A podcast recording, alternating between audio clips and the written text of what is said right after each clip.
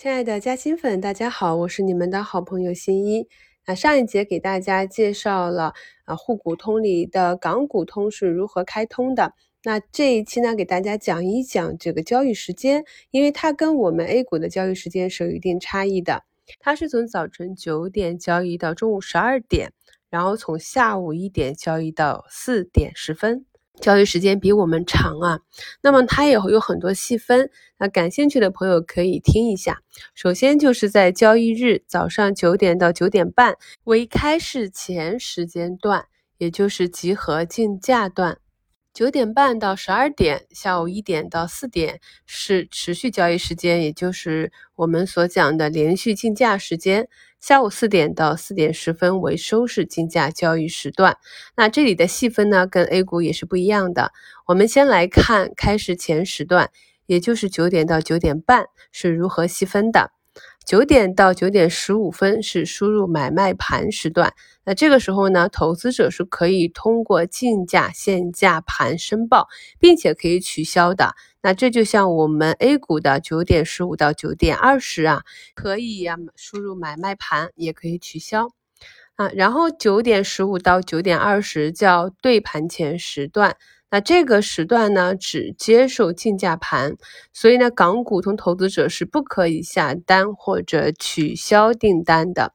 那九点二十到九点二十八呢，叫对盘时段，此时呢，投资者不得输入修改、取消买卖盘，已经存在的买卖盘会以买卖盘类别啊。以竞价为先啊，以价格啊、时间优先啊等次序来做对盘。那此时段确定每一只证券的最终参考平衡价格，也就是开盘价。那从九点二十八到九点三十呢，这里叫暂停时段，投资者不得输入修改、取消买卖盘。持续交易时间呢，九点半到十二点称作早市。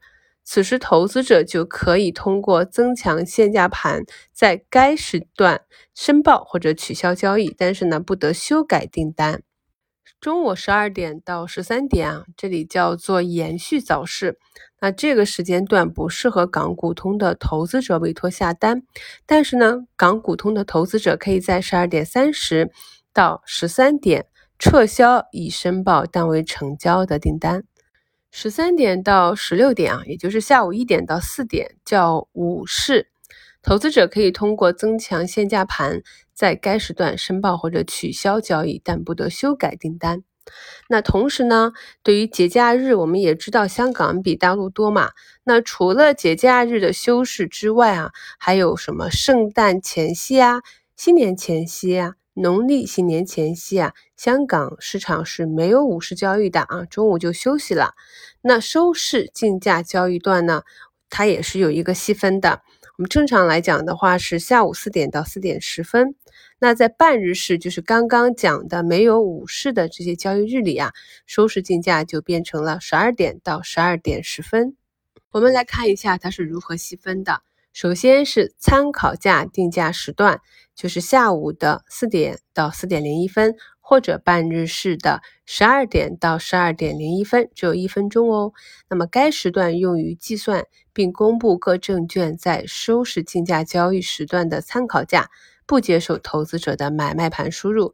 参考价是现行机制下的收盘价，也就是持续交易时段最后一分钟内五个按盘价的中位数。第二阶段呢是输入买卖盘时段，就是下午四点零一分到四点零六分，或者半日市的十二点零一分到十二点零六分。啊，港股通投资者可以在该时段申报在价格限制内的竞价限价订单，或者取消竞价限价订单的买卖申报。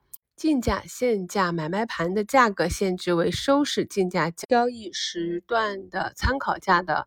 百分之五啊，不得超过价格上限的买卖盘，或不低于下限，也就是给了一个限制。那超过之后呢，会自动被取消或者拒绝。第三个阶段呢，就是不可取消时段，即下午的四点零六分到零八分，或者半日市的十二点零六分到零八分。那在该段时间内呢，港股通投资者仅可以输入竞价限价盘买卖申报，不得取消或者更改订单。竞价限价买卖盘的价格限制为输入买卖盘时段结束时的最佳买盘啊，或者是最佳卖盘，就是买一或者卖一，且指定价格呢不得偏离收市竞价交易时段参考价的百分之五。最后一个阶段是随机收市时段。即四点零八分到四点十分，或半日市的十二点零八分到十二点十分，买卖盘输入及价格限制规则与不可取消时段相同。所有适用于收市竞价交易时段的证券，在此时段内随机结束收市竞价交易，并以集合竞价的方式产生收市价。讲完了竞价时间，我们再来看一下交易数量。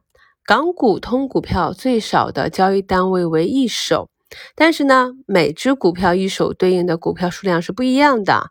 不像我们 A 股啊，我们正常就是一百股是一手，科创板是两百股啊，是最低交易额。那港股通里啊，每手的股数可以为五十股、一百股、两百股、四百股、五百股、一千股、两千股和一万股不等。那不同的股票规定是不一样的，所以投资者如果想查阅每只证券的买卖单位，就要登录联交所网站，在投资服务中啊，去选择公司证券资料，输入股份代号和上市公司名称去查询。